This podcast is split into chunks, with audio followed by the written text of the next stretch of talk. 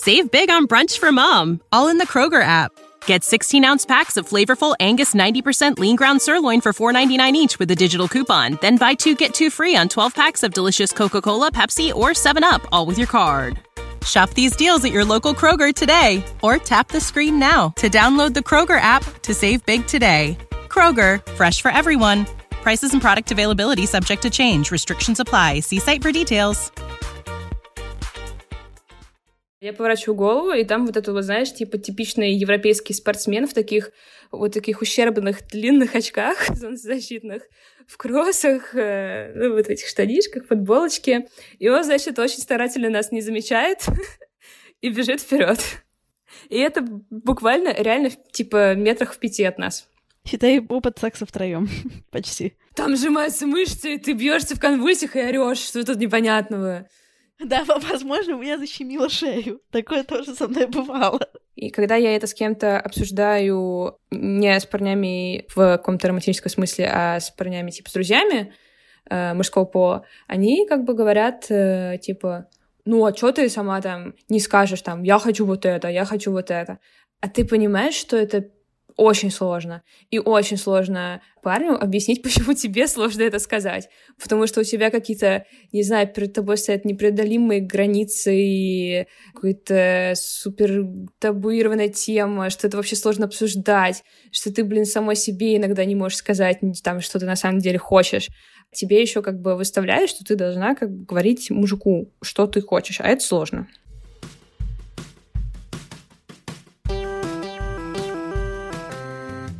Добрый день, меня зовут Кристина Вазовский, это «Провал». Подкаст о ситуациях, в которых что-то пошло не так. Вы можете меня спросить, почему я говорю шепотом и почему такой странный звук и так шумно. Это потому, что сейчас я записываю эту водку из аэропорта.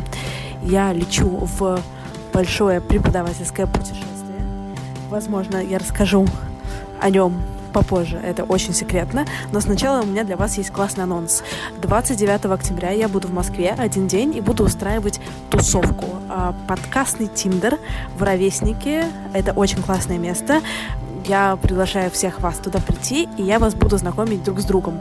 Подкастеров со слушателями, слушателей со слушателями, всех со всеми. Будем говорить о наших любимых подкастах, о наших нелюбимых подкастах. И, в принципе, я надеюсь, вы там встретите а, единомышленников и людей, с которыми вам будет интересно. Я сама страдаю от так называемой social anxiety. То есть, если я прихожу на вечеринки, там мало кого знали, не знаю никого, я такие вечеринки не люблю, я там чувствую себя дико некомфортно. И моя мечта сделать вечеринку, на которую вы можете прийти без друга и уйти с другом. В общем, это супер возможность для социофобных воробушков. Приходите все, пожалуйста, ссылка будет в описании подкаста. Вход свободный, начинаем в 8 часов, 29 это вторник. Э, будем знакомиться, тусоваться, развлекаться. Будет очень классно. Приятного всем прослушивания выпуска. Он немножко необычный. Мы не обсуждали всякие провальные конкретные истории. Мы больше говорили за тему, за жизнь, за секс. Но я надеюсь, вам понравится. Оставляйте всякие комментарии в iTunes, пишите мне в личку. Я всегда за обратную связь. Всем хорошего прослушивания. Целую. Сегодня у меня в гостях анонимная Эл, ведущая канала Секс 404. Все ссылки в описании. И говорить сегодня мы будем, о боже мой, про секс, потому что выпусков про секс давно-давно не было, а это классика провала. Эл, привет. Привет, Кристина. Ну, расскажи, короче, что это за канал Секс 404? Про что это? Секс 404 — это канал, в котором я и две мои ну, очень близкие, ну, лучшие подруги пишем про свой секс, свой опыт э, в отношениях, которых нет, и все в таком роде. На самом деле, где-то в марте мы его решили создать. У нас был такой инсайт, что мы хотим писать, у нас есть вот такая творческая потребность, и о чем бы мы могли писать, чтобы у нас всегда был контент, чтобы всегда были темы. И мы поняли, что единственное в нашей жизни, что чего очень много, так это отсутствие отношений, отсутствие секса или отсутствие всего этого как бы в каком-то нормальном виде. Мы поняли, что это, ну, это просто какой-то пиздец, и решили, что он уж про это мы точно можем говорить, и, в принципе, говорим про это годами, я не знаю, начиная со старшей школы, о том, как нет мужиков, нет парней, нет секса, или есть секс, но это был пиздец какой-то.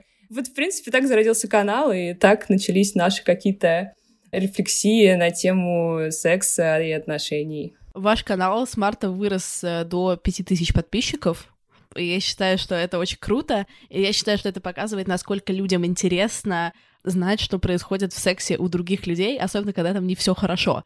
Потому что, хотя я сама, например, да, веду подкаст про провалы и разговариваю с людьми часто про секс, и очень откровенно разговариваю, и люди, в принципе, со мной как-то комфортно делятся тем, что у них э, происходит э, что-то не очень э, там, хорошее, но при этом у меня самой часто складывается ощущение, что у всех-то все замечательно, все, не знаю, кончают по 16 раз за 10 минут, а я вот одна такая, как бы, жду трамвая. Да, да, я вот тоже недавно как раз э, рефлексировала вот на эту тему, почему, в принципе, люди начали читать наш канал, почему приходят подписчики и, и как-то все развивается, потому что мы тоже были же в шоке сначала, там сначала типа 50 просмотров, мы такие, да, да, 50 просмотров, при этом мы знаем, что типа 40 из них — это наши, ну, друзья и какие-то знакомые, плюс-минус, перед которыми нам не стыдно. И типа 8 человек — это те, которые новые пришли, которых мы не знаем. Мы такие yeah! Мы вообще видели эти цифры, да мы просто звезды Телеграма. вот. А потом, ну, как бы это реально уже стало чем-то большим. И я поняла, что на самом деле, как мне кажется, сейчас в обществе есть такое разделение на людей ну, таких условно постсоветских, которые типа не говорят о сексе, считают это стыдным, или которым просто очень некомфортно об этом говорить, им неловко, неудобно. И вот, вот они такие сидят, значит, шикают на всех, пальчиком тебе грозят, что типа не-не-не, ты что, это типа неприличная тема в обществе, и вообще сиди, молчи, и, и все. И есть э, какие-то крупные блогерки, которые пишут про секс очень профессионально, которые рассказывают про какие-то там суперпрактики, про суперсекс-игрушки и вот это вот все. И я поняла, что я не могу себя причислить ни к одной из этих групп. То есть я не хочу быть тем человеком, которому стыдно, неловко говорить про секс, потому что мне это интересно, и я хочу про это говорить, я хочу и с друзьями об этом говорить. Но, в принципе, даже с друзьями еще год назад, ну, это было довольно тяжело. То есть ты просто рассказываешь, типа, ну да, это было. Мы с ним переспали, и все. И ты не можешь как-то выложить какие-то подробности или что-то спросить, ну, там, не знаю, а у тебя было такое? Ну, потому что тебе как-то стыдно. Даже со своими, ну, ближайшими подругами, друзьями, и это неправильно. И в том числе я не могу себя причислить вот к этой группе типа супер-секс-блогеры, которые все там, я не знаю, у которых было 500 сексуальных партнеров, и они просто знают все обо всем всегда, и у них есть совет на любую какую-то херню, которая происходит, потому что я тоже не такая. Я понимаю, что, ну, я вот обычный человек, я как бы слегка лошара в сексе, да, окей, но при этом я хочу как-то что-то про это читать, как-то про это говорить, про это узнавать. И мне кажется, что мы вот в этом плане попали вот в эту целевую аудиторию, который вот находится где-то посредине между этими двумя полюсами. И сейчас еще появляются каналы примерно с такой же тематикой, и это очень круто. Это как бы показывает, что действительно люди хотят об этом говорить просто в контексте, что вот я обычный человек, и я занимаюсь сексом. Да, это очень прикольно, потому что, как, например, с какими-то подкастами, по-моему, недавно об этом говорила в каком-то из своих выпусков, что с какими-то блогами про секс, которые с позиции эксперта, из позиции вот у меня все хорошо, сейчас я вас, дети мои, научу, я всегда испытываю какую-то дикую тревожность, потому что этим советом либо следовать не получается, либо если вдруг я начинаю следовать, получается вообще какая-то херня, в общем, чувствуешь себя double неловко. Короче, хочется человека в секс вернуть. Вот, вот, именно так. Ты как, типа, в Инстаграм ты заходишь, и там все такие красивые, офигенные, у всех, э, не знаю, супер работа, супер должность, и ты просто чувствуешь себя все там, типа, ну, я вообще ни о чем, я никто. И также с этими секс-блогерками. Ты, типа, читаешь и думаешь, господи, с моей жизнью что-то не так, с моим сексом что-то не так, и вообще зачем, зачем все это нужно, в принципе?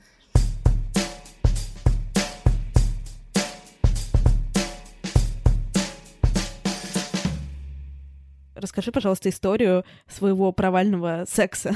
Я начну с истории, которая случилась э, год назад на Кипре. Мы поехали отдыхать, э, я со своими друзьями, в Аянапу. Это замечательное место, в котором происходит какой-то адский ад.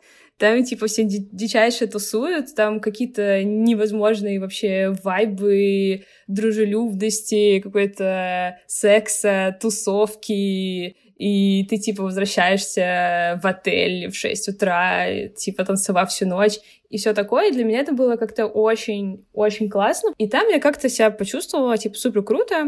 И вот я познакомилась э, с парнем, его зовут Фред, и он швейцарец. И он там отдыхал со своими друзьями, их там было четверо. Короче, мы познакомились на пляже, они просто играли, типа, в мячик. Я просто к ним подкатила, ну, без какого-то, типа, «Привет». Потом совершенно случайно в тот же вечер, типа, пересеклись в баре. Мои друзья куда-то свалили, мы там, в принципе, постоянно друг с другом терялись, там все какие-то немного пьяные, немного вообще какие-то бешеные, поэтому там, типа, потеряться можно очень легко на двух улицах.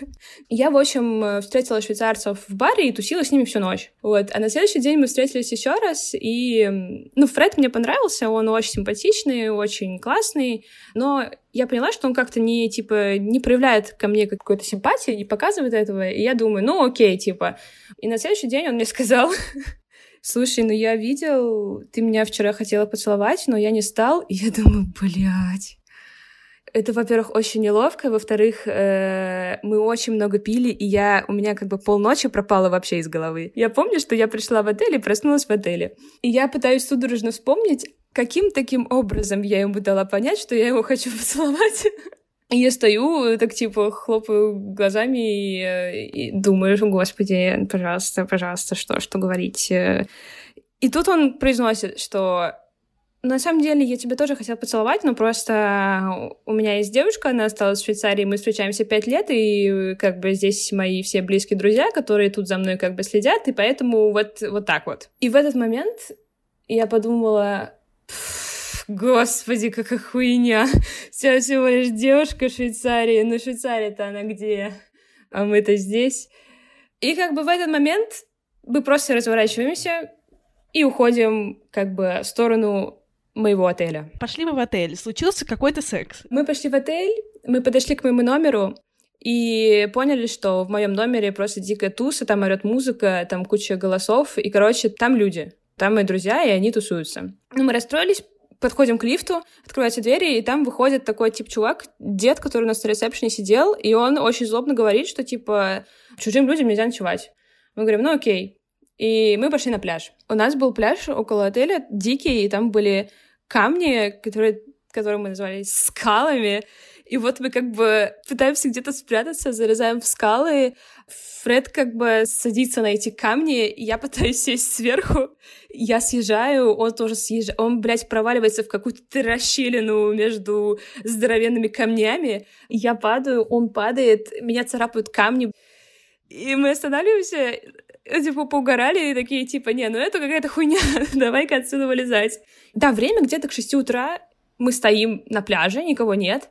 И типа, знаешь, как какие-то кролики, блядь, в поисках места, где можно поебаться. И тут мы видим, типа, вдалеке такую каменную лавку. И тут Фред меня так хватает за руку, знаешь, и чуть ли не бегон мы такие несемся к этой лавке, типа, да! И он меня сажает на лавку, мы начинаем заниматься сексом, дубль два. В этот момент очень, очень красиво, значит, начинает вставать солнце. Я встречаю рассвет широко распахнутыми ногами, блядь, я не знаю. Тут я краем глаза замечаю, что мимо кто-то бежит. Человек. Я поворачиваю голову, и там вот это вот, знаешь, типа типичный европейский спортсмен в таких вот таких ущербных длинных очках солнцезащитных, в кроссах, э, ну, вот в этих штанишках, футболочке. И он, значит, очень старательно нас не замечает и бежит вперед. И это буквально реально типа метрах в пяти от нас. Считай опыт секса втроем. Почти. Мы как бы такие застыли, типа нас здесь нет, вообще незаметно очень. А, мужик, значит, убегает. Я уже закатываю глаза, думаю, ну, блин, ну это уже все, это уже невозможно. И мы начинаем второй заход в дубле номер два, и в этот момент бежит еще один мужик уже в другую сторону. И солнце окончательно как бы оно встает и просто светло. То есть ситуация, что мы ебемся на лавке на пляже в Айанапе, встало солнце, и вокруг бегают э, спортсмены. Ну, как бы довольно дерзкие ребята, вот я могу сказать. И, ну, я говорю, что, типа, все, сорян, сворачиваем эту херню, и мы уходим.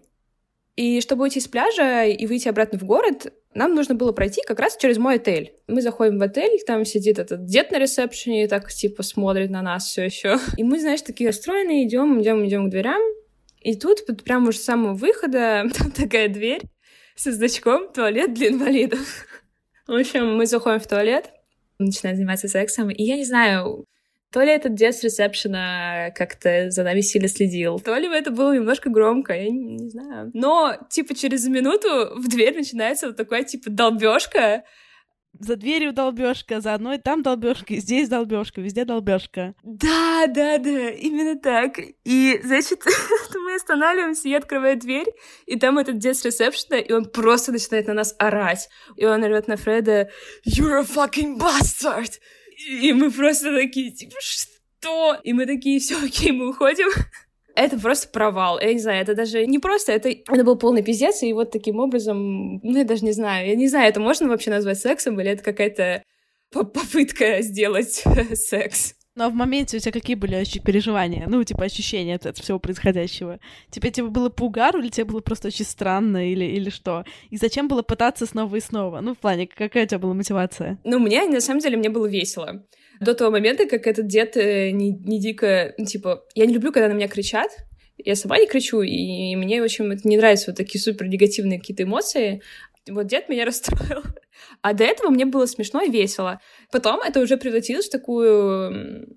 У меня какой-то проснулась Азарт? Азарт, да, азарт, как будто меня на слабо берут, ну типа, а, здесь у тебя будут бегуны бегать, а здесь у тебя скалы, а здесь у тебя что? Типа какая-то в следующий уровень в этой сложной игре.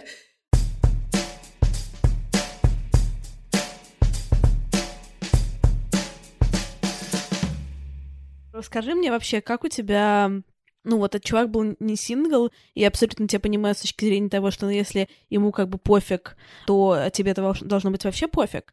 Но это сразу было для тебя что-то вроде прикольный секс на Кипре без коммитмента, или в итоге это превратилось во что-то еще, ну, типа эмоционально? Там была такая ситуация, что он меня изначально немножко поставил в такую э, ситуацию, как будто бы я его любовница, на что я ему ответила, что, типа, чувак, ты как бы понимаешь, что это нереально. Потому что, в принципе, там, когда мы тусим в баре, и когда мы танцуем с ним под музыку, и он меня очень близко, знаешь, обнимает, и он меня трогает, и мы, типа, в миллиметре друг от друга находимся, то это уже явно, что между нами что-то есть. И мы как бы прятались. Первые пару дней это была вот такая вот игра, что мы, значит, от кого-то прячемся, мы куда-то уходим по ночам.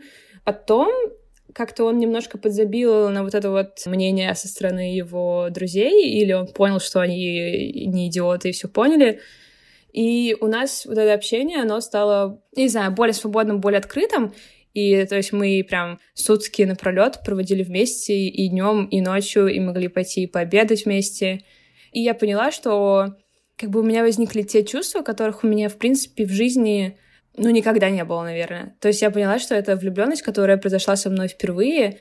Так что, да, это переросло в во влюбленность. Я смогу рассказать историю о нашем таком телефонном разговоре.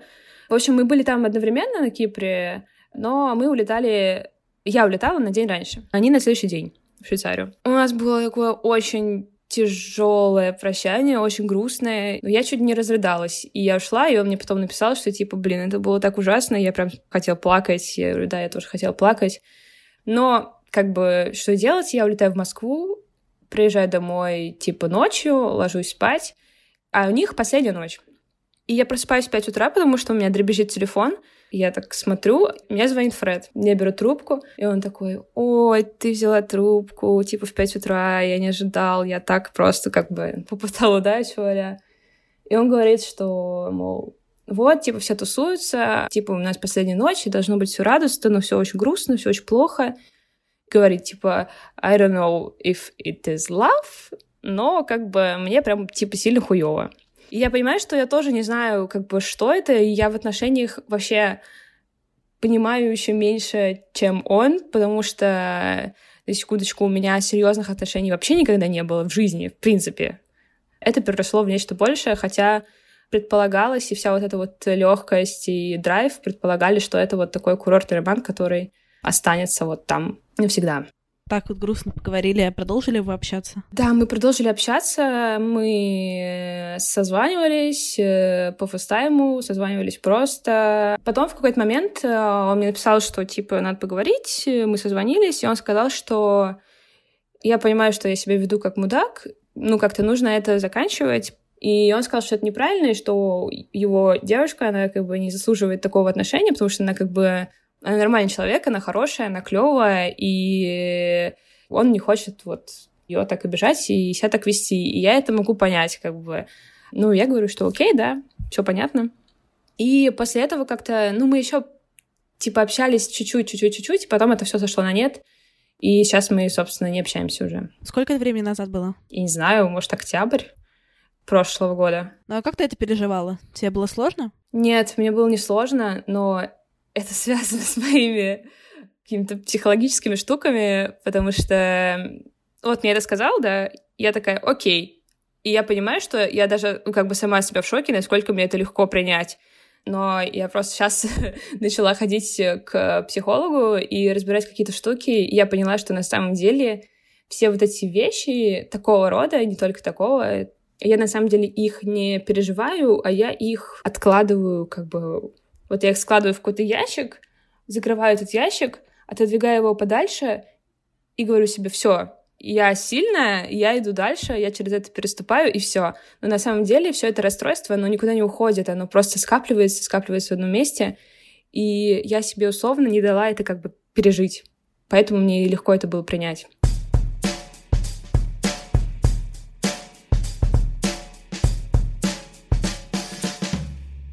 Смотри, а ты сказала, что у тебя, ну, никогда не было каких-то серьезных отношений. Как тебе кажется, почему? Это суперский вопрос, и я на него пока не могу ответить. Я думаю, что я тоже эту тему затрону с психологом, потому что за последние полтора месяца, вот что я занимаюсь, хожу на сеансы, я поняла только то, что я ничего про себя не знаю вообще. То есть у меня были какие-то представления о себе, но теперь я вижу, что это все была абсолютная полная какая-то херня. Этот вопрос, знаешь, мы задаем себе с э, девчонками постоянно примерно. Вот э, мы втроем пишем на канал, и только у одной из нас были серьезные отношения, которые длились э, полтора года, и все. Понимаешь, нам по 24. То есть мы как бы взрослые люди, мы нормально выглядим. Я, я не знаю почему. Может, у нас у всех какие-то проблемы с головой. Ты думала о том, чтобы иметь какого-то постоянного партнера, ну, не с точки зрения какой-то галочки, ну, может, даже с точки зрения галочки, чтобы он, можно было сказать, что ты была в отношениях, а просто с, ну, с какой-то эмоциональной. Я хочу себе постоянного партнера. А ты сейчас говоришь про отношения или про секс? Про отношения. Тогда нет. Но на самом деле и про секс, наверное, тоже нет. Просто вот у девчонок есть такой запрос, и они сейчас как раз э, ходят на свидания, себя как-то классно чувствуют, веселятся и все такое. А у меня такой период жизни, что я просто занимаюсь саморефлексией, самокопанием, я как-то пытаюсь в себе разобраться, и это очень тяжелый период, и я понимаю, что я я просто не втащу, если у меня еще будет какой-то человек рядом, с которым тоже надо будет что-то строить и что-то разбираться, мне это будет очень тяжело, и я пытаюсь сейчас скорее построить отношения нормальные и здоровые с самой собой и как-то свою психику подлечить. А ты сказала, что после того, как ты начала ходить к психотерапевту, ты поняла, что ты вообще абсолютно себя не знаешь. Какой у тебя был самый необычный инсайт про саму себя? Что вот Эл, она на самом деле... Самый необычный инсайт, но он не связан с сексом.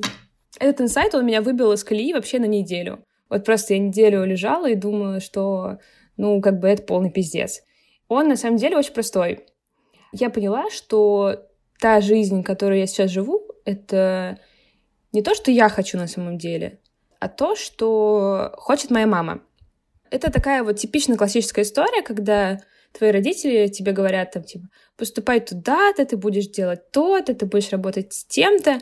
И это как бы не то, что прям навязывание, но в 17 лет ты все равно ни хрена не знаешь, не понимаешь, куда тебе поступать, и ты как бы окей, соглашаешься. Но я этого совершенно не замечала, потому что из-за того, что я очень хорошо училась, и у меня были какие-то карьерные успехи, я хорошо зарабатываю, я считаю себя довольно хорошим профессионалом. Мне нравится то, что я делаю с точки зрения карьеры. И поэтому я совершенно не замечала, что вот этот весь мир, он был как-то мне навязан извне. Когда я это поняла, у меня просто случилась какая-то, ну, вообще дикая, абсолютно дичайшая истерика.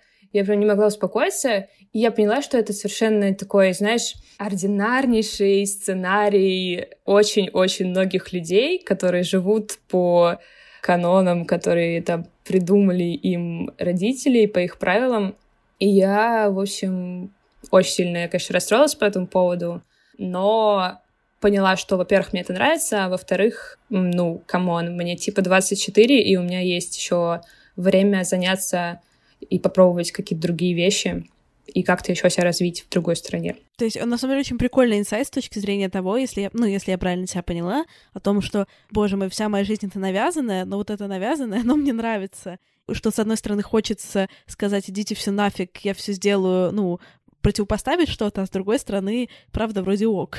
Да, да, да. И в этом в этом-то все и так было. То есть ты сначала лежишь и думаешь, ну, это, это все кошмар, мне типа я делаю то, что условно мне там говорила пять лет назад моя мамка, а потом ты вроде успокаиваешься, понимаешь, что в принципе все в порядке. И если ты себя не пересиливаешь, если тебе реально в этом клево и комфортно, то, с другой стороны, а почему бы и нет? Кто сказал, что так нельзя? Но это сложно принять, потому что, мне кажется, это очень естественное желание противопоставить что-то родителям. Ну, это такое, типа, тоже важно из серии сказать, нет, я самостоятельный человек, сепарироваться. Да, да, да, да, да. Смотри, а у меня к тебе такой вопрос касательно как раз и, и родителей, и секса одновременно. Очень абстрактно. Я с недавнего времени начала довольно посвящать много времени анализу каких-то своих копинг-механизмов. Например, почему я пью, почему я ем, когда я не голодна, да, почему, например, я что-то делаю, да, чтобы закрыть какие-то потребности. Я, например, очень много про себя поняла всякой взаимосвязи, да, что, например, вот мне хочется какого-то, не знаю, тепла, уюта и спокойствия, я тянусь за шоколадкой. Или мне одиноко, я тянусь, не знаю, за, за вином. Это было не, не просто, на самом деле, осознать, потому что мне просто хочется вина, но если сесть и подумать, я понимаю, что мне хочется не вина, а мне хочется какой-то компании. Для тебя секс когда-нибудь был э, таким копинг-механизмом? Ты когда-нибудь что-нибудь закрывала через секс? Я думаю, да, но сейчас, наверное, будет довольно сложно это проанализировать. Я понимаю, о чем ты говоришь. Скорее всего, для меня это в какой-то момент, э, там, типа несколько лет назад, когда мы с друзьями заседали в Тиндере, это было попыткой просто развеять скуку, во-первых, то есть тебе скучно, тебе нужно чем-то заняться, нужно найти что-то веселое. О, ну, как бы секс это весело. Плюс, опять же, вот это вот э, синдром какое-то неверное понимание, что, блин, ну у всех есть секс, а у меня нет. И знаешь, и ты как бы сидишь такой и завидуешь всем вот этим абстрактным миллионам людей, которые сейчас обязательно, значит, занимаются сексом, и обязательно у них все очень классно, а ты чувствуешь себя таким униженным и оскорбленным, что тебя никто не хочет, что никто не общается, и ты вот пытаешься, знаешь, как-то, может быть, даже свою важность поднять в собственных глазах, э, потому что я тоже с кем-то занимаюсь сексом, кто-то меня хочет, и вот все в таком роде. На тот момент это было веселье, скука, вот это все. А вообще, ты думала когда-нибудь о том, почему ты вот именно с этими людьми, там, с этим человеком занимаешься сексом? Что тебе надо, чтобы заняться сексом? Сейчас это очень разные вещи. Все, у меня очень сильно все поменялось за на самом деле, за последние там полгода, пока мы ведем канал, я очень все много переосмыслила, и я понимаю, что еще несколько лет назад, ну, я вообще никаким образом не рефлексировала на эту тему. То есть, условно, я могла с кем-то списаться в Тиндере, сказать, э, окей, давай встретимся, встретиться, и если мне плюс-минус нравится человек, и меня там привлекает, и я считаю его симпатичным, то я реально могу сказать, да, окей, поехали к тебе. Вот просто, ну, сходу. Ты этого человека вообще не знаешь, ты не знаешь, что у него в голове, может быть, это маньяк-убийца, и вы сейчас садитесь в такси и уезжаете типа в ближайший лес, и больше ты домой не вернешься. Но у меня как-то совершенно было вот это вот отбито чувство страха, или даже не отбито, но я как, да похер, все будет хорошо. И просто занималась сексом, я даже не знаю, ради, ради чего на самом деле. Все это как-то, как-то что ли, чтобы самоутвердиться, чтобы себе сказать, что я могу, чтобы себе сказать, что я классная, что я могу быть такой бесстрашной, дерзкой, я могу, там, не знаю, переспать с первым встречным, с человеком, которого ты видел буквально несколько раз.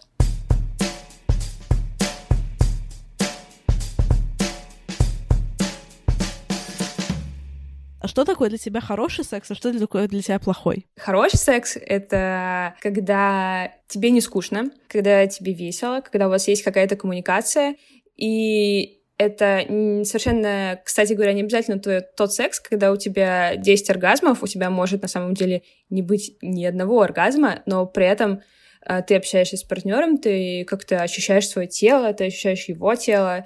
Главное это, когда ты себя чувствуешь э, прям ну, комфортно, когда ты ни о чем не паришься. Потому что бывает такой секс, когда, не знаю, как у Кэрри Брэшоу «Секс в большом городе», когда она с кем-то трахается, смотрит в потолок и слышит, значит, проезжающий мимо поезд, думает о том, что он напишет в завтрашней колонке, э, не знаю, поглядывает на часы, думает, когда же это все закончится, и как-то все неловко, и ты как-то не знаешь, что сказать ты такая говоришь, слушай, ну, может быть, вот так вот попробуем. Он такой, да, да, давай вот так попробуем, но как-то все равно так тоже не заходит, и ты уже просто хочешь, чтобы это все прошло. Вот это плохо. А хорошо это, когда тебе весело, и ты ни о чем не паришься, не задумываешься, и все как-то само идет. Эм, когда нет какого-то у тебя анализа в голове. А по такой системе координат, э, какое у тебя соотношение хорошего секса к плохому? Если весь мой секс анализировать? Да. секс которого нет. Это как бы ноль веса, это посередине. Не, на самом деле, ну окей, хорошо, я, у меня сейчас э, реально нет секса. При этом у меня есть э, секс-игрушка, и я могу мастурбировать, и на самом деле мне очень все нравится, как ты понимаешь, и мне хорошо, как бы. Ну, мне кажется, что мой секс средний, потому что как-то у меня мало такого было, чтобы я такая, типа, с кем-то потрахалась, и, ну, это было норм. Потому что обычно ты, типа, с кем-то трахаешься, ты думаешь, господи, это был полный провал, и я больше никогда... Я блокирую этого человека во всех соцсетях, и больше никогда с ним не увижусь. Это первый вариант. И второй вариант — это, типа, когда у тебя все очень классно, и ты такой весь на подъеме, такой, блин, это было очень весело, супер круто. И вот это ты все складываешь вместе, и получается вот такой, типа, в этой системе координат такой равномеренно. Я реально считаю, что мы в сексе как-то очень э, сильно и по-другому открываемся, и что даже если какие-то моменты ты, ну, тебе понадобится много времени, чтобы считать в обычном общении, в сексе все становится довольно очевидно например, какой-то забота о партнере или насколько человек слышит, слушает, хочет слушать и разговаривать. У меня были случаи, когда я, например, занималась сексом даже с какими-то с приятелями, скажем так, со знакомыми людьми, и там я узнавала о них такое, не с точки зрения какой-то физиологии, а именно с точки зрения, как мне казалось, э, личности, что мне потом реально хотелось только их заблочить, и все больше, и больше не встречаться. В целом мы обычно после больше и не встречались. Так что я, я понимаю про, о боже мой, это был такой провал, что можно я тебя заблочу. Ого. Слушай, ну да, это очень грустно. Но на самом деле у тебя, мне кажется, есть большое преимущество, потому что ты живешь в Лондоне. Хотя, я не знаю, а у тебя, у тебя есть какая-то вот... Замечаешь разницу между сексом с русскими чуваками и сексом с э, какими-то европейцами? И, к сожалению, я не думаю, что у меня такая релевантная выборка, чтобы я могла тебе сказать. Тем более у меня есть байс, что я, в принципе, теперь не встречаюсь с русскими чуваками.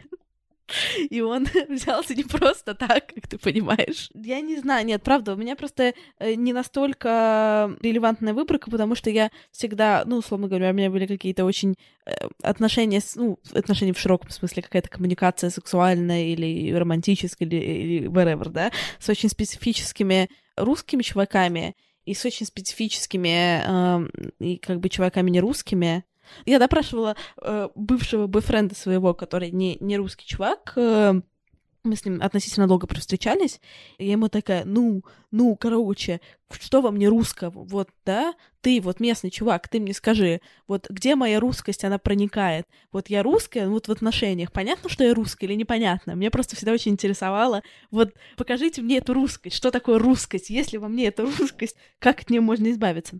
Но мне сказали, что в целом вообще разницы, которые можно было бы списать, ну, в моем случае, на национальность, а не на какое-то, не на личные качества, нет. Я только руки очень люблю мыть и всех заставляю. Это единственное, что еще обувь снимать. Ну, то есть обувь снимать при входе в дом и потом идти мыть руки после улицы. А вот это единственное, что выдает во мне, в принципе, э, русского человека с, сказать, британской точки зрения, если ты находишься со мной в отношениях. А по поводу, отвечая на твой вопрос, ну, просто мне реально такой байс к русским мужикам негативный, что, ну, это не очень про, про то, как на самом деле правда устроен. Это просто у меня э, так сложился какой-то мой experience. Я достаточно хорошо это понимаю, потому что у меня тоже не супер большая подборка, но я общалась с какими-то иностранцами, и я понимаю, что они совершенно себя по-другому ведут.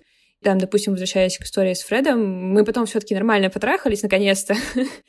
Это был самый, наверное, классный секс вообще из всех потому что мне было просто на сто процентов комфортно. У меня было то, чего у меня часто нет э, в сексе с э, другими парнями. Я могла очень спокойно говорить, что я хочу. И он тоже спрашивал, типа, что ты хочешь? А ты хочешь вот это? И это было не такое неловкое, знаешь, там какое-то, не знаю, навязывание или неловкие разговоры, а это было супер э, natural, и ты себя ощущаешь ну, классно. Вот этого нету как бы в русских парнях. Я это практически вообще не встречала. Когда встречала, я была всегда приятно удивлена, и это было классно. И когда я это с кем-то обсуждаю не с парнями в каком-то романтическом смысле, а с парнями типа с друзьями э, мужского пола, они как бы говорят э, типа, ну а что ты сама там не скажешь там, я хочу вот это, я хочу вот это. А ты понимаешь, что это очень сложно. И очень сложно парню объяснить, почему тебе сложно это сказать. Потому что у тебя какие-то, не знаю, перед тобой стоят непреодолимые границы и какая-то супер табуированная тема, что это вообще сложно обсуждать, что ты, блин, самой себе иногда не можешь сказать там, что ты на самом деле хочешь. Тебе еще как бы выставляют, что ты должна как бы говорить мужику, что ты хочешь, а это сложно. Да, я согласна. Тем более я могу тебе рассказать такую микроисторию, как я перестала принципиально заниматься сексом с русскими мужчинами. Ну, в плане, это не то, что прям какая-то глобальная история, это история очень посредственного секса, на самом деле. Ну, в общем, переходя сразу к финалу, я уже была в каком-то том уровне своего развития, когда я примерно понимала, что я хочу, и могла это как-то проартикулировать, и у меня была прям цель, задача на жизнь научиться артикулировать свои желания в сексе открыто. И когда я все-таки взяла и проартикулировала, что я хочу, дорогие слушатели, поверьте мне, там вообще не было ничего экстраординарного. Человек с меня посмотрел с таким недоумением, и с таким, ну не то что презрением, но с, так, с таким как бы фи, и я почувствовала себя так плохо после этого, что вот после этого я прекратила с русским мужчинам заниматься сексом от слова вообще. У меня, у меня тоже было примерно такое, вот, ты думаешь, все, нужно уже, блин, нормально говорить, что ты хочешь, потому что человек не может же влезть в твою голову и угадать, что ты хочешь. И ты наконец такая, говоришь, что ты хочешь, думаешь, блин, я такая классно. И это тоже ничего экстраординарного в этом нет, абсолютно, знаешь, какие-то заурядные штуки. И человек тоже такой, ну, либо очень слабо реагирует, либо такой, ну, как бы, окей, ладно. Или вообще, типа, игнорирует это, эти просьбы. И это было несколько раз, и тоже, ну, пиздец сильное разочарование. Теперь уже хочется в будущем искать такого человека, я не знаю, как это сделать, но особенно в России, но чтобы он реально тебя слушал, и чтобы он вообще понимал какие-то вещи, чтобы он понимал, например, что вообще мало кто кончает, например, от э, секса с проникновением, вот это вот пенис-вагинальный секс, типа, реально, ну, я, я не знаю таких женщин, которые кончают от этого секса. То есть я знаю, что они есть, но я лично таких не встречала. Я очень много, с многими подругами разговариваю про секс, у меня ни одной из моих подруг, она не кончает только от э, пениса вагинального проникновения, а те, кто думали, то кончают, они думали, что ну, если там что-то трогается в процессе во время пениса вагинального, это считается. То есть если там поскрипсти, то там понимаешь, что и тоже нет. Вот. На самом деле, даже во мне это как бы сидит до сих пор, да, о том, что как будто бы есть какой-то нормальный оргазм, условно говоря, у которого ни у кого нет. И есть как бы все остальные ненормальные, которые единственные возможные, похоже. И так или иначе, а хочется хоть какой-нибудь, потому что пока, пока ты сидишь в этом ощущении, что есть что-то правильное, что-то неправильное, не получается ничего потому что вообще невозможно, ну, если у тебя не какой-то супер кинг и фетиш на, на то, чтобы быть в, в тревоге, то пока ты не расслабишься, то кончить невозможно. И самое классное, вот реально, очень классно, когда парень понимает вот эту вот тему, что ты не кончишь, если он просто вот это вот будет пенис-вагинальный секс обычный, ты не кончишь, как только он снимет штаны, ты увидишь его член, и ты такая «Вау!» И все, и кончил в три раза подряд. И когда э, парень это понимает, то обычно все получается хорошо. Но 99% случаев, что они этого не понимают, они даже не догадываются об этом. Типа для них это вообще шок. Типа они узнают эту страшную правду и такие, господи, да как так? У меня, кстати, недавно вот я писала пост об этом, вот одна из авторок, она часто пишет в конце истории про свой секс, что но и как бы я не кончила, или я опять не кончила, или а о том, кончила ли я, вы узнаете в следующей части. И в следующей части, конечно, я не кончила, вы что, думали, что я кончила? Нет. И очень часто на это приходит э, какая-то обратная связь, и это вызывает какую-то реально бурю дискуссий и среди наших друзей, который читает канал, и просто среди подписчиков, которые пишут там в наш бот, например, или на почту что-то приходит.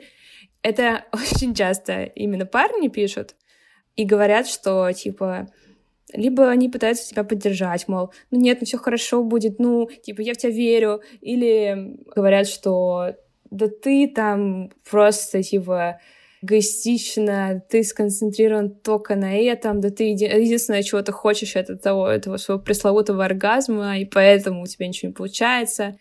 Это какая-то очень странная история, и я задумалась и поняла, что мы просто... Вот она этими своими подписями про то, что она не кончила, она бьет в очень болезненную точку, которая есть у всех мужиков, у них э, вот это вот э, порнушное представление о том, что сейчас ты в нее войдешь пару раз, и она кончит. И поскольку очень многие девушки еще э, фейкуют свой оргазм, они думают, что как бы все так и есть на самом деле. И когда вот эта вот искорка появляется того, что они на самом деле не правы, и весь их мир — это на самом деле, типа, одна большая ложь, и, возможно, там предыдущие, не знаю, 10 девушек, с которыми ты спал и думал, что они кончали, а на самом деле не. Может быть, они кончали, и это как бы сильно задевает это вот хрупкое мужское достоинство, и поэтому вот такой вот шквал эмоций, негодования, непонимания, непринятия этого факта. Я, я не знаю даже, что с этим делать. Как-то, как можно, вот, не знаю, образовывать это население в том плане, что окей, я могу это сказать, я могу это написать там в свой канал, но это очень-очень-очень маленький процент людей, и тем более, что нас в основном девочки читают. Да, я не знаю, как, ну, как образовывать. Есть э, на Netflix такая классная документ, ну, мини-документалка Explained, серия Explained про женский оргазм. Мне кажется, ее нужно показывать в школе. Это как раз по поводу того, э, какой процент женщин кончает от э, пениса вагинального проникновения и так далее и тому подобное. Всякие такие очень базовые штуки. Мне кажется, что каком-то, да, исторически э, женский опыт, женские размышления и вообще женскую точку зрения так давно принято, ну, принято не воспринимать всерьез, что когда ты говоришь у меня вот так-то, и я вот так-то, или даже когда, ну, или говоришь, я так-то, еще все мои подруги так-то, тебе принято не верить. Потому что что ты про это знаешь, как бы, да? Я, я 10 баб ебал. ну, как бы, а ты такая, а я это баба, ты можешь мне поверить. Ну, то есть, на самом деле, у меня, у меня был очень прикольный момент, когда ну, уже бывший на этот момент бойфренд, еще какой-то, да, еще какой-то из этих бывших бойфрендов, Он такой, я понимаю, когда ты кончаешь. Я говорю, я спорю, что мы можем провести с тобой A-B-тестинг, И что, ну, мы с ним говорили про имитацию оргазмов, и я говорю, что я не имитирую оргазмы, я раньше это делала, типа, там, не с тобой, но я это делала, я это в какой-то момент прекратила, ну, типа, прекратила принципиально, потому что, ну да, не с тобой, и там было. Но я в какой-то момент это прекратила принципиально, потому что это во мне возло, на самом деле. Но я говорю, что когда ты утверждаешь, что никто из твоих предыдущих девушек не кончал, это все бушит. Я могу тебе это доказать. А он такой, нет, я понимаю, когда ты кончаешь. Я говорю, спорим, что ты не поймешь, когда я кончу. На самом деле, когда я не кончу, а когда я сымитирую. И правда, он, он потом признал, что нет, это невозможно понять, если ты мне как бы не скажешь, где что, я не понимаю. Там сжимаются мышцы, и ты бьешься в конвульсиях и орешь, что тут непонятного. Да, возможно, у меня защемило шею. Такое тоже со мной бывало.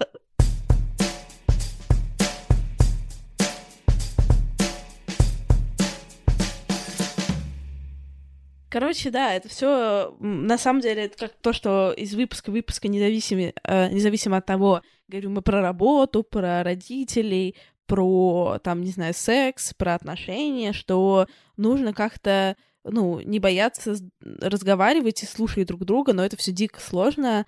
Э, никому не хочется, на самом деле, слышать иногда не очень приятные вещи, переосмысливать какую-то свою картину мира условно, вот, да, вся, вся моя жизнь была придумана моими родителями, да, или со мной, там, типа, женщины ни разу за 10 лет моей сексуальной жизни не получали со мной удовольствие. Вот, а я считал себя секс-богом. Какие-то такие идеи очень сложно принимать. Да, это очень сложно. И, кстати, вот у нас есть один подписчик, он нам э, писал пару раз э, форму обратной связи, ну, в бот. Он очень классно, он прям супер все понимает. Вот он из тех адекватных молодых людей, которые читают про женский оргазм, которые знают, там, в какой процент так кончает, какой процент всяк кончает. И я с ним переписывалась, и я у него спрашиваю, типа, слушай, блин, я в шоке, ты адекватный, это вселяет надежду. А как так вышло, что ты адекватный? Типа, в чем твой секрет? И он сказал, что он не был в себе уверен, как в любовнике, он себя считал, э, типа, ну, таким посредственным, заурядным. И он, как нормальный человек, подумал, так, хорошо, я в себе не уверен в этом плане. Что я могу сделать? Я могу развиться, я могу прочитать книги, я могу почитать там какие-то блоги. Он просто все это сделал, и теперь он, э, вот, скорее всего, он и есть тот самый, знаешь, бог в постели. Вот это, блин, респект просто. Побольше таких ребят нужно. Дорогие мои, я скину э, в, в описании этого подкаста будет наша с Л подборка литературы и видео, у меня такие тоже есть, на тему сексуального образования не знаю, там все банально, но все очень рабочее. Из серии то, что я шучу, то, что э, когда мой, мой бойфренд прочитал одну книжку, это продлило наши отношения с ним на полгода. А, да, слушай, про документалки в школе это прям вообще супер. Это а, очень актуально. У нас очень, очень большая проблема с каким-то сексуальным просвещением, сексуальным образованием. Вот, кстати, недавно я еще читаю Арину Винтовкину. Она писала пост э, про то, что ее, значит, девушка, она работает учителем в школе, и они ездили в Америку с учителями, типа, посмотреть, как там все устроено в их системе образовательной. И она там задала вопрос, э, мол, а есть ли у вас сексуальное просвещение, уроки сексуального просвещения в школе? И на нее вот эти все, типа, школьные училки, типичные русские, просто зашикали, такие, господи, как ты вообще такой вопрос задаешь неприличный, и вообще ты что детям, типа, такое говоришь, а, типа, а там дети сидят, и им вообще ок, типа, ну да, есть уроки, типа, вообще без проблем. То есть у них даже не возникает вот этого какой-то неловкости и какого-то типа отторжения, и какого-то «О, боже, сексу нельзя, нельзя произносить». И в суе вообще это все за закрытыми э, дверьми, за шторенными шторами, и вот это вот все. Ну да, но мне кажется, что просто дети, в первую очередь, они очень легко считывают э, со взрослых какие-то сигналы приемлемости, неприемлемости, какие-то вот такие эмоциональные штуки. Если кто-то стесняется, сжимается и так далее, то дети начинают тоже стесняться и сжиматься, потому что они считывают, что это что-то не очень хорошее. А если тебе сразу воспитывают в какой-то системе, когда секс это просто, ну, еще какое-то занятие, там у него есть какие-то свои, ну, условно говоря, там, правила или какая-то система, но в целом это все ок и классно, и все им занимаются, или не все им занимаются, потому что принимают решение, что это им не надо, тоже вариант то сразу другое отношение ко всяким, например, образовательным штукам. Блин, хочется, конечно, к такому прийти, потому что, мне кажется, это очень много бы проблем сняло у людей, если бы все научились бы нормально разговаривать про свои желания и про какой-то консент, потому что консент, мне кажется, тоже огромная проблема в целом. Слушай, ну ты говоришь про родителей и там про то, как они это показывают. Но, например, я со своими родителями тему секса не обсуждала вообще никогда, и они ни разу не поднимали эту тему. И слово секс из их уст я типа слышала, знаешь, а пару раз э, во взрослом возрасте, там, в каких-то там отдаленных разговорах. Это не была, как бы, условно, какая-то тема, которую я не могу в принципе, поднять. Или, например, я знаю, что я могу там, своим родителям сказать, например, что, ну, геи тоже занимаются сексом, например. И они не будут такие кричать, господи, ты что, такие слова уже знаешь свои-то 24? Но, тем не менее, просто у меня в семье это не обсуждалось как бы, вот, ну, как бы, как на меня это повлияло? Я не знаю, как. Наверное, так, что я теперь, как бы, что мне очень сложно это обсуждать что-то с партнерами. Ты можешь рассказать про свой первый секс? Да, могу сказать, что если бы вот эту документалку про оргазм показывали в школе, то, наверное, мой первый секс был бы гораздо лучше. У меня такая история была. То есть, по сути, я написала своему там близкому знакомому, специально со словами, слушай, типа, я как бы девственница, но я хочу попробовать и хочу понять, что такое секс, и давай переспим. Он такой, да, давай, окей, типа, Какие проблемы вообще? Вот. И потом мы договорились встретиться буквально, знаешь, типа там, не знаю, на следующий день или через два дня. Поехали к нему и, и переспали. Но тогда это было очень-очень сильно неловко. Я не знала, что говорить. Я не знала, как себя вести. Я не была достаточно возбуждена, потому что мне было больше очень страшно и стрессово от того, что я не знаю, что сейчас будет, чем я себя чувствовала, типа, примерно в таком же роде проходит у очень многих э, девочек их первый раз, именно первый сексуальный опыт с проникновением. Что это обычно боль, там иногда это даже слезы, иногда это кровь, а на самом деле ну, такого быть просто не должно. Anyway, если бы я была как-то больше просвещена и больше образована, и если бы, если бы банально эта тема не была настолько табуированная, что у меня появился бы такой запрос, а я просто хочу узнать, что это такое, я хочу попробовать, если бы люди об этом, в принципе, говорили, если бы показывали какие-то фильмы, там были бы какие-то статьи, если бы это обсуждалось, то у меня бы и не было, в принципе, такого запроса. То есть я бы думала, ну окей, я примерно и так понимаю, я могу там подождать пару лет и найти себе там там, не знаю, реально парня, с которым я уже там захочу, правда, заниматься сексом. Я думаю, что не стоит бояться провалов в сексе, не стоит э, думать, что если ты обычный человек, то это плохо. Не стоит слишком больших, э, не знаю, не стоит много чего ждать от партнера, потому что если ты ему не расскажешь, что ты хочешь, то будет не очень хорошо. Если ты расскажешь, то, возможно, тоже будет не очень хорошо. Короче, мне кажется, что нужно относиться проще и к себе, и к людям, и к сексу, в принципе, как к теме.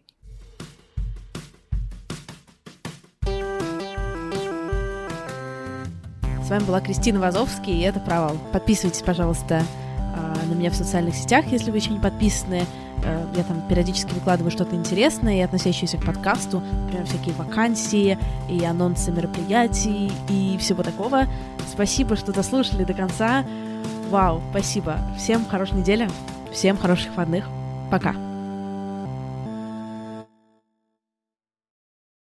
Save big on brunch for mom, all in the Kroger app. Get 16 ounce packs of flavorful Angus 90% lean ground sirloin for $4.99 each with a digital coupon. Then buy two get two free on 12 packs of delicious Coca Cola, Pepsi, or 7UP, all with your card. Shop these deals at your local Kroger today or tap the screen now to download the Kroger app to save big today. Kroger, fresh for everyone. Prices and product availability subject to change. Restrictions apply. See site for details.